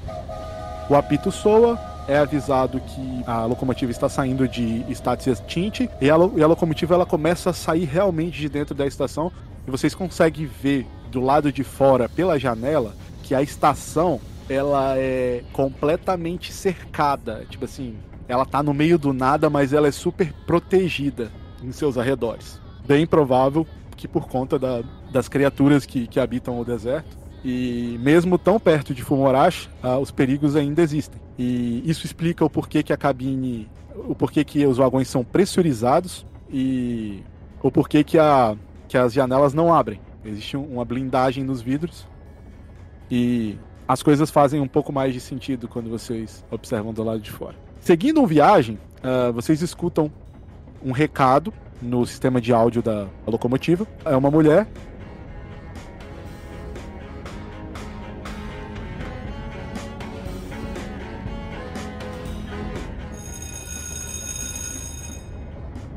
Sejam bem-vindos todos os passageiros da locomotiva com destino a Fumorashi.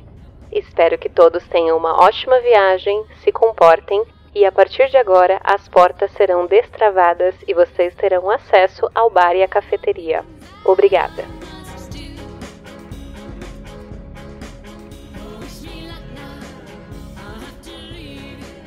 Uh, a partir do momento que você sai de dentro da locomotiva, você não é mais responsabilidade da locomotiva.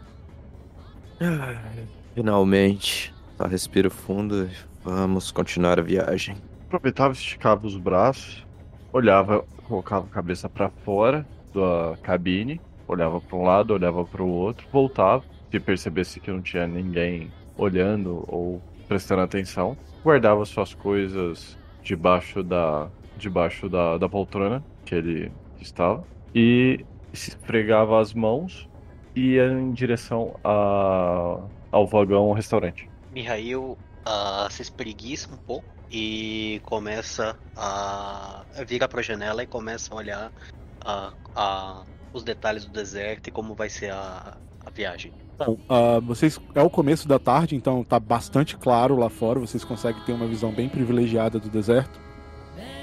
É um deserto bem desértico. É, é, essa talvez seria a melhor descrição. Muita areia, pouquíssima vegetação e não dá para ver o final dele. É bem complicado. A boa notícia uh, é que assim que o Bratz coloca a cabeça para fora, ele consegue ver que a porta do vagão do bar cafeteria, ela agora se encontra com a tagzinha que fica acima da maçaneta escrito que está aberta, ou seja, está liberado uh, o acesso à cafeteria e o bar. Apesar de não muito interessado, o Avel também consegue identificar que o vagão está em movimento, a paisagem é, do lado de fora é, é um dia claro e bonito. E vocês percebem que existe um acúmulo de pessoas que só estavam esperando a porta do bar e cafeteria desbloquear. Vocês vê um senhor de cartola e bengala passar pelo vagão vindo dos vagões de trás, se vestindo como uma pessoa de classe de first class, mas que vocês ele claramente estava nas, nas poltronas de trás, ele já vai passando, indo para perto do bar. Vocês conseguem uh, ver crianças passando também, com seus pais e. e com, com pai e mãe passando junto. Uh, vocês conseguem ver alguns jovens. E também vocês conseguem ver pessoas vindo da, da direção do bar para os vagões de trás. Uh, vocês conseguem ver um casal de jovens com uma, com uma mulher loira mais jovem, muito bonita, e um rapaz passarem, sentido contrário. Uh, e vocês conseguem ver uma criança também passar. Tirando isso, tudo normal. Vou passar um a um agora uh, para saber o que, que vocês querem fazer. Uh, ou se vocês querem descansar, ou se vocês querem visitar algum lugar do vagão. Primeiro, Avel. Eu só vejo esse monte de gente passando, assim, falando. Não sabem gastar, só pensa, balbucio. Não sabem gastar bem o dinheiro. Na cidade você encontra tudo isso aí por da metade do preço. Tonto. Uh, Mihail põe a mão no estômago. Ele sente que ainda não está faminto. Que talvez ele pare para mordiscar alguma coisa uh, mais para frente da viagem, quando estiver quase chegando na cidade. E ele vai se ajeitar e começar a reparar nos detalhes e ou tentar fazer alguma coisa pra passar o tempo na cabeça dele mais rápido. Ah, eu vou comprar uma bebida. Aí compro a bebida. Se possível, conversa com a garçonete. Bom, Avel e Mihail ah, ficam nas suas poltronas, ah, descansando e vendo o tempo passar, basicamente. Não estão se importando muito. Como eu disse, várias pessoas transitam ali, né? Existem portas ah, entre, entre as cabines, né? Não existe porta da cabine, então, mas existe porta entre as cabines, como vocês podem ver aí. Es- Essas portas que eu, que eu falei pra vocês que inclusive tinham marcá-las. Essas portas que inclusive elas elas elas são ativadas automaticamente sob pressão, aquelas que eu expliquei pra vocês no começo. Ah, então essas portas as pessoas vão passando e ela fica tss, tss, porque é gás, né?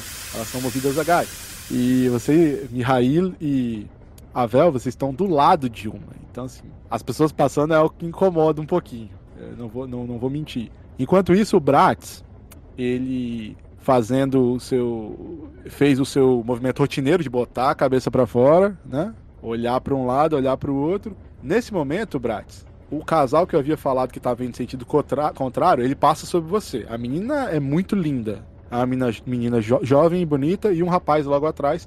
Eles passam, você tira a cabeça desviando deles e você logo sai, vai de encontro à porta, entra, agora tem o open, você abre a porta, entra dentro do bar, quando você entra no vagão do bar e cafeteria, aquela aquela garçonete que tava que tinha acenado com você para você negativamente antes, tá servindo um cliente, ela só olha na porta, continua servindo o cliente, ela olha de novo quando ela vê que é você e fala e faz aquela cara de, nossa, lá vem ele de novo. E ela continua servindo a bebida pros clientes. Você já tá dentro do vagão. Ah, tem algum alguma outra garçonete um pouco a- ou garçom atrás dela? Nesse momento aí, é só ela. A única mesa que tá ocupada é essa mesa aqui, ó, que é a do meio. Não- Não bem a do meio, mas da sua perspectiva aí, tem uma mesa na sua esquerda e três mesas na frente.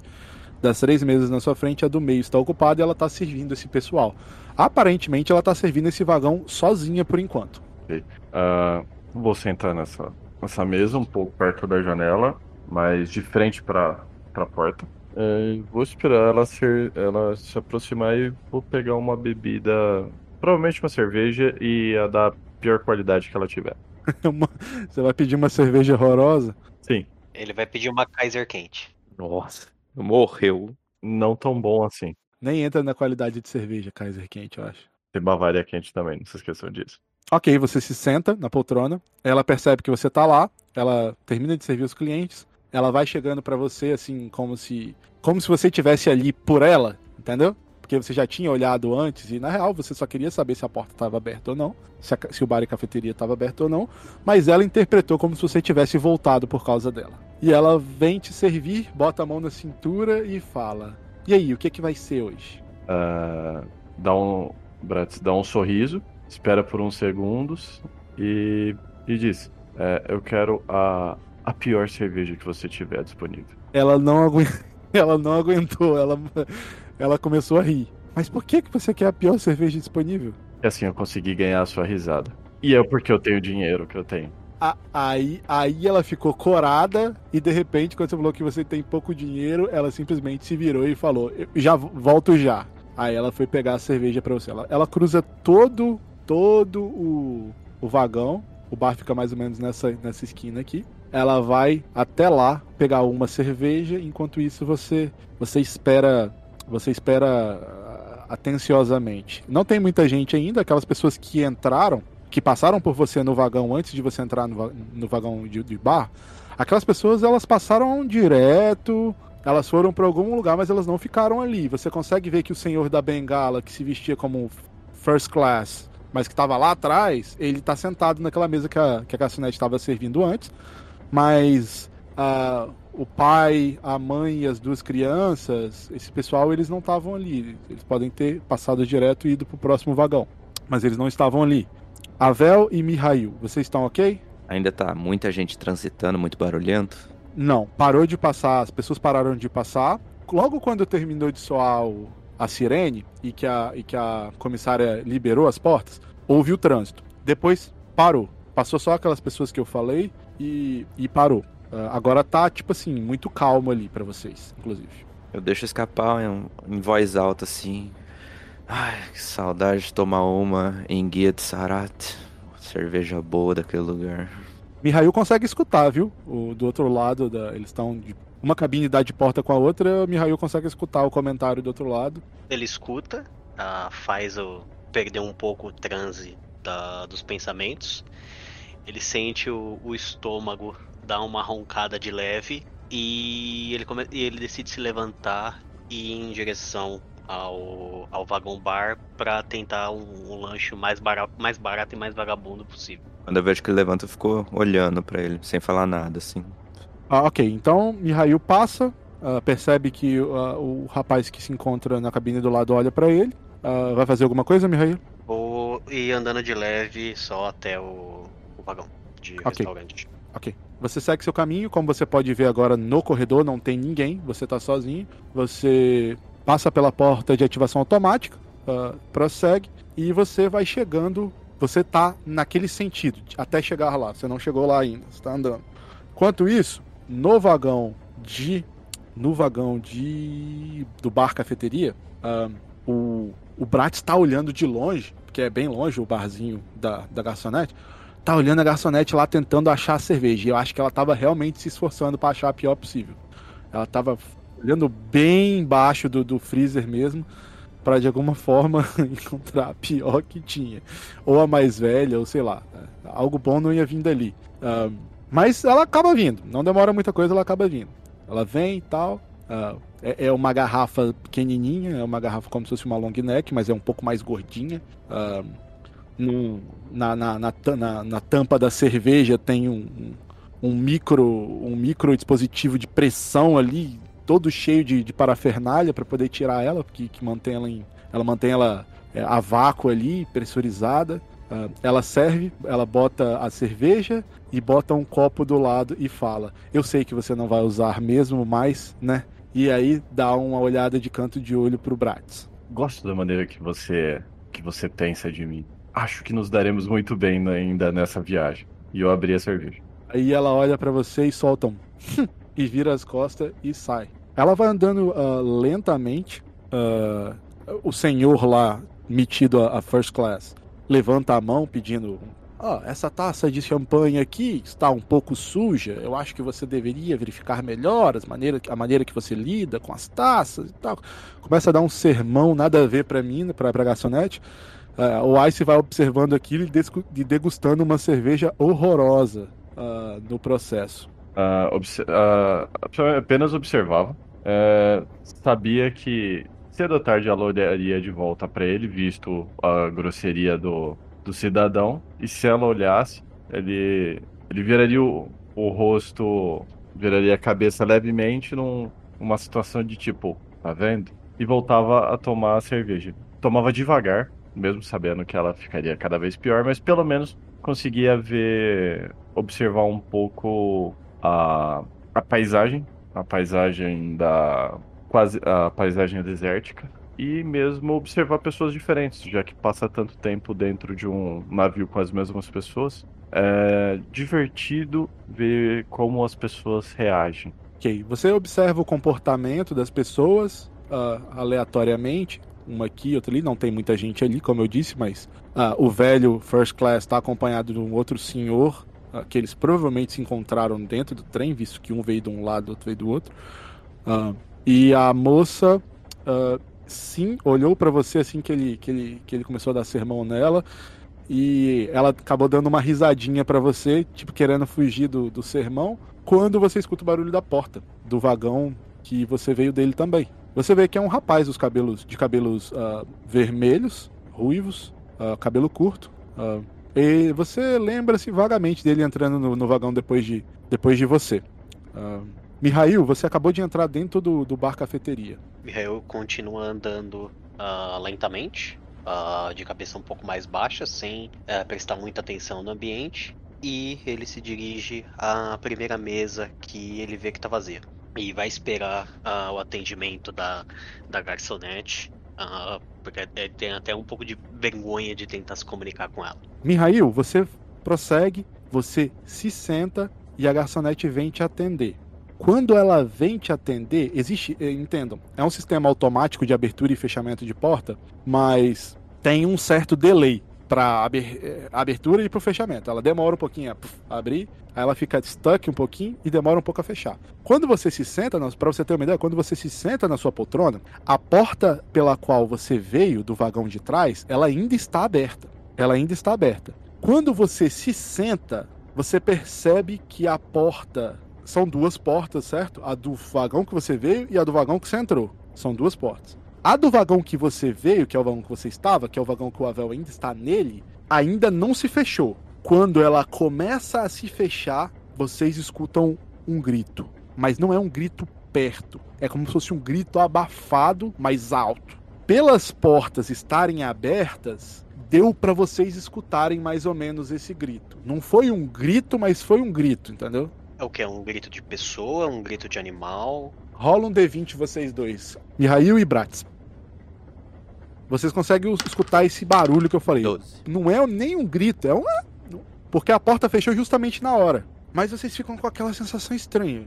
Que, tipo, o que, que eu acabei de ouvir agora? E, e não foi só vocês dois. A, a garçonete que vinha pra mesa do, do Mihail, ela também escuta. Aí ela olha pro Mihail e pergunta: ah, o, o que foi isso? O Mihail é, desprende um pouco da atenção da porta, só olha pro rosto dela meio, meio pálido, meio, meio quieto e balança a cabeça em negatividade. Como se ele não soubesse o que responder. Aí ela volta a atenção dela pro Bratz, olhando para ele assim, sem falar nada. Só olhar pro Bratz pra ver se ele, se ele fala alguma coisa para ela. Assentia com a cabeça, tinha uma fisionomia menos divertida, notando, mostrando exatamente que algo aconteceu. Assentia com a cabeça, confirmando que tinha ouvido também. E despretensiosamente levantava-se, ia até a, o, a porta e tentava ver se através da, do vidro dava para enxergar alguma coisa, mas não ficava de frente para o vidro, como se estivesse na lateral da porta, só estreifando. Olhando a mocada a porta do vagão que vocês estavam se fechou, logo no grito, e logo depois, quando mais ou menos a menina olhou, a, quando a garçonete olhou pro Bratz, logo depois de ter interação com o Mihail, quando ela olhou pro Bratz, a porta do vagão de vocês fechou também. Enquanto isso, antes que o, que o Bratz possa fazer a ação dele, o Avel no outro vagão, Avel, você, você tá meio que relaxando, porque afinal todo mundo praticamente saiu do vagão, porque tem pouca pessoa no seu vagão, mas você escuta um grito. Você escuta um grito. Rola um D20. Ô, louco. Avel, você consegue escutar um barulho, um grito sufocado. E você consegue uh, identificar que esse é um grito de uma mulher, é um grito feminino. Um grito agudo que foi sufocado. Isso. Eu, eu me movo aqui pra, pra área do corredor só para identificar se veio da direita ou da esquerda. Ok. Como foi um grito muito rápido, veio da sua direita, porque a porta da esquerda, da sua esquerda já estava fechada. Então o grito veio da direita. Não tem como ele ter vindo da esquerda. Eu não sou curioso, mas também não vou deixar ninguém morrer à toa, vamos dizer assim. Ou vai que tá com um problema leve. Então eu vou caminhando aqui. Tem mais alguma coisa que você quer fazer? Dá pra ver alguma coisa através das portas de vidro? Sim, as portas são quase que completamente de vidro.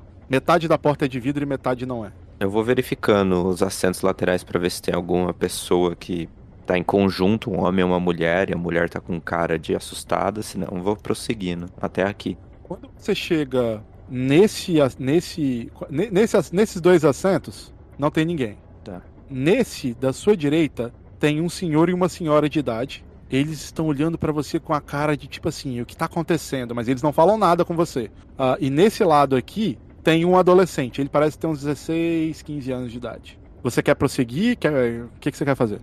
A da senhora tá, tipo, procurando entender o que aconteceu também, né? Isso, a sua análise é que eles não estão entendendo muito bem o que aconteceu. Ah, então não foi aqui, eu sigo para esse. Ok, você tá indo para esse vagão. Enquanto isso, lá na cafeteria bar, Bratz, refaça a ação que você ia fazer logo depois que eu, eu, eu, tive que cortar a sua ação porque a porta se fechou, entendeu? E ela fazia parte da sua ação. Vendo que a porta se fechou, se levantava de uma maneira ágil, caminhava de maneira tanto quanto despretensiosa, de uma maneira um pouco mais lenta, é, cadenciada, eu acho que é um termo melhor, parando do lado da porta, não de frente, colocava a cabeça um pouquinho só, só o suficiente para que pudesse enxergar, para ver se conseguia enxergar alguma coisa através da porta, ver se era no, no vagão que ele, que ele estava. Metade das duas metade das duas portas, como eu falei, são de vidro. Então você tem uma visão do outro vagão. Obviamente que olhando vidro por vidro, a visão vai ficando mais turva. Mas você consegue ver alguém se movendo lá no vagão, mas você não consegue identificar quem é, entendeu? Mas a pessoa está se movendo pro fundo do vagão. Uh, Mihail, quer fazer alguma coisa? Ah, o Mihail vai começar a andar de volta na direção perto do, da entrada do vagão, com a intenção de ir para perto dos pertences dele e pegar, tentar pegar a, a, um dos artefatos, uma da, das armas que ele tá levando, para se ele precisar se proteger, ele não tá de mãos vazias quando ele precisar. Ok. Uh, então você se moveu, se moveu, ok, ok. Uh, o Bratz percebe que você vai se aproximando. Uh, ele ainda tá olhando na, na, na, na porta, né? Na, na, parte de espelho de, de, vidro da porta. Enquanto isso, do outro lado, no, va no vagão de, de, transporte civil, o Avel uh, passa pelos dois vagões que tem gente. Chega nesse vagão. Duas cabines, desculpa. Chega na última cabine, ele percebe que as duas estão vazias. O que não, que, o que não faz muito sentido para você, Avel, porque apesar de muito. Existem mais três vagões desse. Então não faria tanto sentido esse monte de assento vazio na sua, na sua cabeça. Você é uma pessoa que viveu uh, nos subúrbios de Fumorashi. Você cansou de andar dentro das estações, você conhece vagões, você entrava em vagões abandonados, era parte do seu, da sua, das suas aventuras de explorar. Então, assim, o sistema de, de acoplagem era justa, justamente para não ter desperdício de vagão. E esse vagão tava muito vazio para você, entendeu? É, poderia ser que o pessoal resolveu não, não viajar hoje, né? Mas se tá vazio, para mim, tipo, até aí tudo bem. É estranho, mas não é perigoso. O que eu quero ver é colocar a cabeça nesse vidro aqui e tentar observar o, do outro lado o que que tem, o outro vagão. Quando você olha pela, pela, pelo vidro, você percebe que o próximo vagão ele não é um vagão de transporte civil intermediário. Aí eu acho bem estranho, porque na descrição era para ser. Exato. Ele tá aparentando ser o quê? Que tipo de vagão?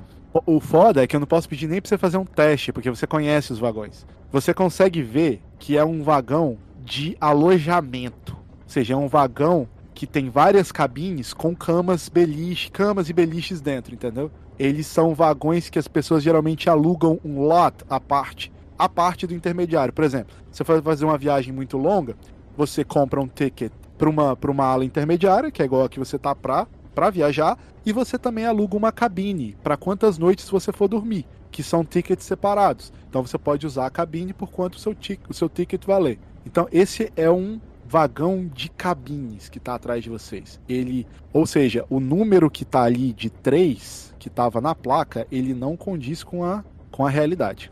Bom, entendendo a situação que não é o, o que estava sendo esperado, mas também eu não sou da companhia ferroviária, eu vou voltar, tipo, ali alguém tá dormindo ou fazendo qualquer coisa conjugal, né? Vai saber. E eu vou até o bar para falar com a garçonete. Só pra ver se tá tudo certo, se é isso mesmo, sabe? Esclarecer essa dúvida. Ok. Quando você dá um passo para a direção contrária do lugar que você estava olhando, no caso, você pode deixar que não vai abrir um buraco, você vai cair, fica tranquilo. Mas quando você dá esse passo, quando você dá esse passo, uma sirene toca. É um alarme de emergência. E ele era acompanhado de um aviso: Atenção, tripulantes Voltem todos aos seus assentos. O alarme de emergência foi acionado. Todos os vagões serão isolados. Retornem aos seus lugares até o problema ser solucionado. Mihail e Brat rolam um D20. Avel rola um D20 mais 3. Uh, ah, Mihail 14, Bratz 19 e Avel 7. É isso.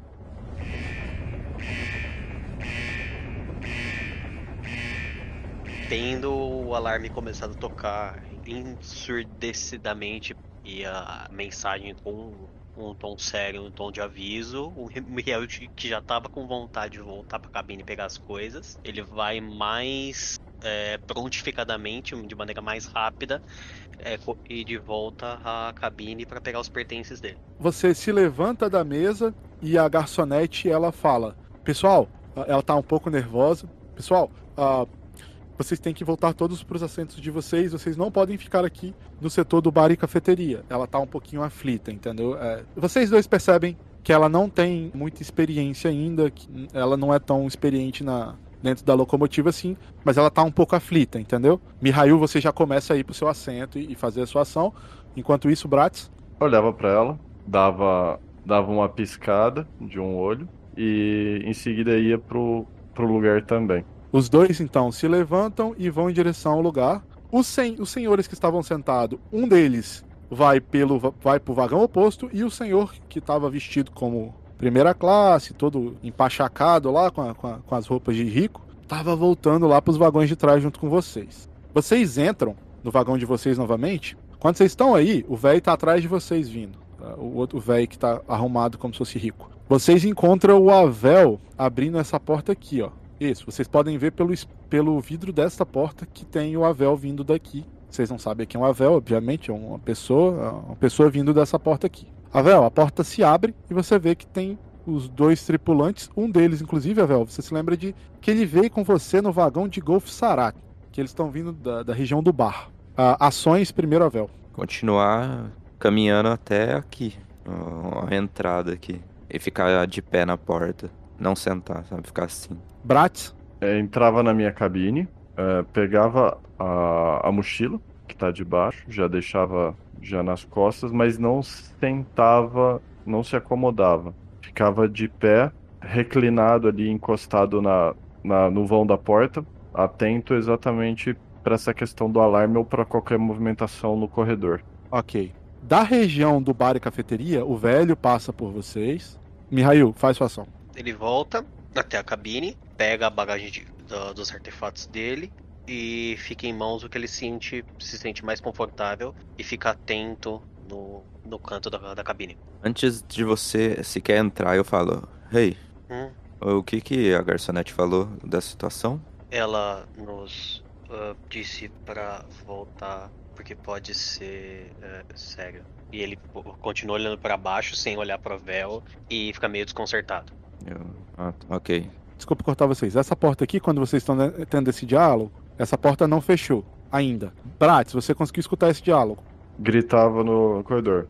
Vocês viram alguma coisa aí do outro nas, nas próximas portas? Eu só ponho o pé aqui pra porta não fechar pra ela sentir a presença. Um grito. E depois esse alarme. Tá tudo certo ali na, no bar? Se tiver um problema, não é daqui pra frente. Talvez seja daí seja pelo outro lado. Ou não. Outro, deve. Eu, eu solto meio alto assim, meio despretensioso. Deve ser um ataque ao trem. Os guardas já vão resolver. E volto. Ok. Quando vocês estavam tendo essa conversa aí, no meio, aquele senhor que vinha atrás de vocês, o que tava com roupa de nobre, mas que é um fudido que tava lá na outra classe, ele tá vindo, né? Tá vendo vocês conversar, ouvindo vocês conversar. Aí ele fala para vocês: Mas como vocês podem ver, a locomotiva continua indo, ou seja, isso é um problema interno. Se fosse um problema externo, eles poderiam até parar a locomotiva. Mas um problema, isso provavelmente deve ser um problema interno. Ele passa por vocês. Eu nem dou ouvidos, eu falo, sabe de nada. Aí ele sai pela porta da cabine e vai pro para aquele setor dos quartos lá. Na, não, desculpa, na verdade, ele vai. Ele, vocês conseguem ver pelo, pelo vidro que ele entra nessa cabine aqui, ó. Ele se senta ali. Logo após, a porta se abre, aqui de novo, e vem o casal de o Bright consegue ver. Vem um homem, uma mulher e duas crianças. Eles passam por todos vocês, eles estão muito aflitos, eles começam a comentar, a murmurar assim, o marido e a mulher, as duas crianças estão um pouco na frente, brincando assim, né? A criança não tá, não entende a gravidade da situação, mas o marido e a mulher, eles começam a murmurar assim: ah, será que os será que os soldados vão investigar? O que está acontecendo? Vale lembrar, os soldados eles são a polícia espe especializada mais famosa do reino de Regatsgura eles, uh, eles eram parte da defesa real quando o, reina, o reino ainda era um reinado, há muitas estações atrás. Para você ser um soldado, era mesmo que você ser um cavaleiro da guarda real. Então, eh, o posto para ser um soldado era muito concorrido e ainda é até hoje.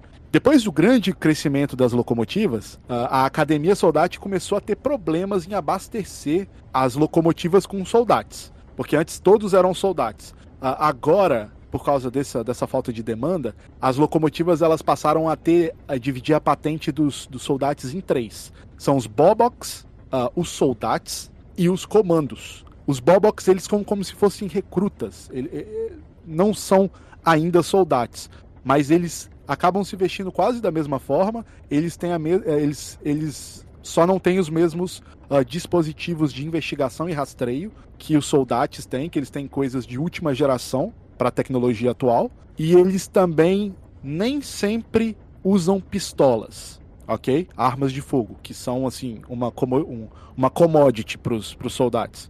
Basicamente os únicos que podem carregá-las. Os comandos, eles nem, eles nem são vistos em ambientes como esse. Eles são especialistas. Então, uh, só dando para vocês uma ideia dos soldados, caso vocês. Informações um pouco novas também e coisas que eu já passei para vocês se relembrarem.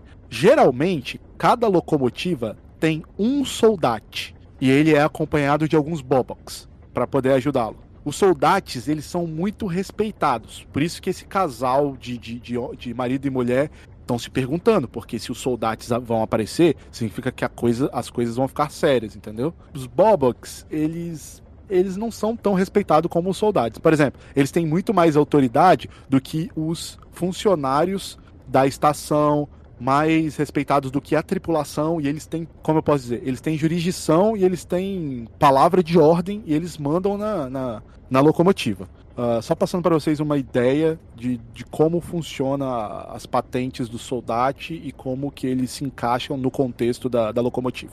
Depois de algum tempo, vocês estão ali parados, vocês vão fazer mais alguma coisa? Eu já me assentei. Eu sei que eles vão resolver. Isso aí daqui a pouco passa. Vocês escutam esse comentário, eles passam e de repente vocês escutam o casal falar e vocês ficam meio que ali apostos de repente, novamente no falante uh, da locomotiva. Atenção todos os passageiros. Última chamada para que todos tomem seus lugares. Os vagões serão isolados em 10 segundos. Aí eu arregalo o olho.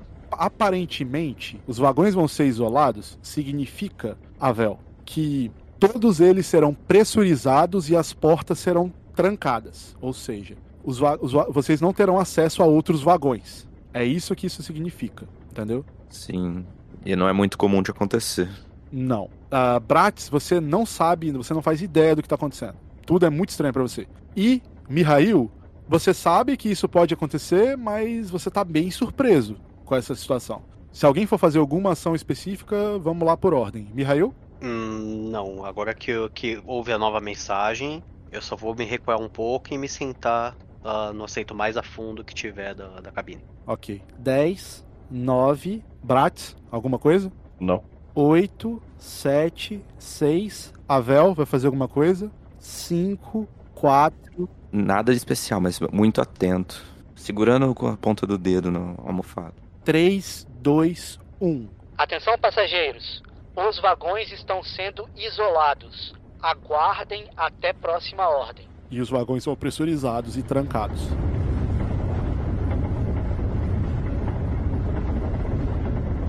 Algum tempo se passa. A locomotiva continua andando.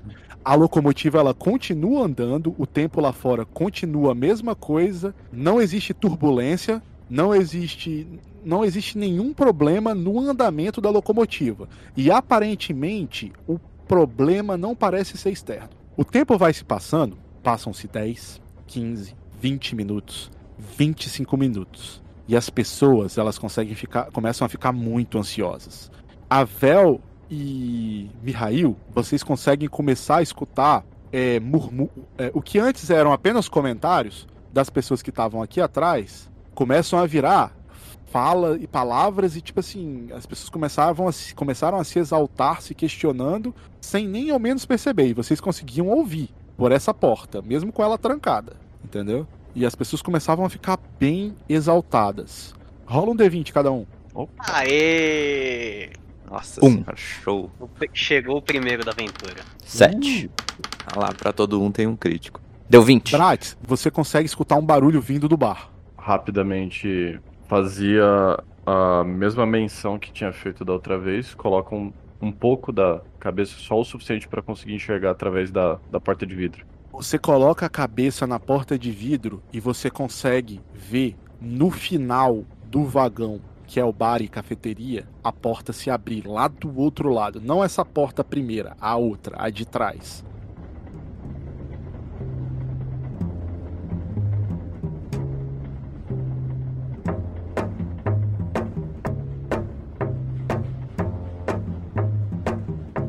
Bratz, você nunca viu um soldate de perto. Quando aquele casal falou do soldate, obviamente você sabe do que se trata, mas você nunca viu um de perto. Daquela porta, você vê um cara, um soldado, bem vestido, casaco vermelho. Esse cara tá vindo marchando. Atrás deles, dois, abre aspas, não tão imponentes quanto ele, mas dois que provavelmente seriam dois Bobox. Eles estão marchando e vão seguindo pro vagão que você tá. Ação? Recua um pouco para dentro do vagão. As minhas armas estão comigo ou está no meu na minha mochila? Como regra das viagens na locomotiva, todas as armas, elas, você continua carregando ela, mas elas são isoladas com um pano e um material plástico para ela ficar assim, para que a ponta dela não pegue nada. Então, tipo assim, existe um procedimento, sabe mala de aeroporto? É tipo isso. Ok. Mas ela tá com você na sua cabine. Ok, eu recuo. Eu fico um pouco mais para a direita, como se estivesse buscando um pouco de proteção dessa porta e deixo ela próxima de uma, mas num local não visível. Eles vão passando e eles chegam nesta porta. Você consegue escutar o barulho da bota no chão. É um barulho bem estridente. E como você já está bem atento a esse barulho, eles vão se aproximando. A porta se abre e agora eles estão na porta do seu lado. Avel e Mihail, vocês não escutaram, mas vocês conseguem escutar o barulho desta porta aqui quando ela se abre. Você tava selada, eu fui lá ver. Você bota a cara, a visão que você tem, Avel, é que é um soldate. Ai, coisa boa, não é? Eu volto a me sentar. É, e não te parece um soldate marinheiro de primeira viagem. Ele parece um soldado experiente, com dispositivos e, e de rastreio e investigação. Eu penso só, eu já tava desconfiado agora, depois de ter lacrado o trem, depois desse grito que alguma coisa interna tá acontecendo. Não querem deixar alguém fugir. E esse cara tá procurando. Mas não é comigo, então. Mihail vê a, a figura na frente dele saindo um pouco, olhando para lá e voltando rápido. Então ele vê que é uma situação um pouco séria, ele nem se mexe na cabine. Eles entram no vagão. O- Os dois Bobox param do lado da porta, como duas estátuas, e o soldate dá dois passos à frente. Bratz, você consegue ver metade do perfil do corpo dele. Ele nem se move e nem se dá o trabalho de olhar para sua cabine. Me mantém em silêncio. Você consegue ver que ele usa uma máscara, Bratz, e ele tá respirando pela máscara. Então você consegue ouvir o. Ele fica ali parado por algum tempo. Ele vira e fala. Depois desse silêncio ensurdecedor, estamos em processo de investigação de um acontecimento interno da locomotiva. Enquanto não solucionarmos o problema, todos devem permanecer em seus lugares. Chamaremos um a um deste vagão para interrogatório. Este acontecerá na cafeteria. Aguardem serem chamados. O soldado vira as costas, entra na porta do vagão da cafeteria. Um dos Boboks vai seguindo ele e o outro Bobok fica parado no mesmo lugar. E a porta pressurizada do vagão do bar se fecha.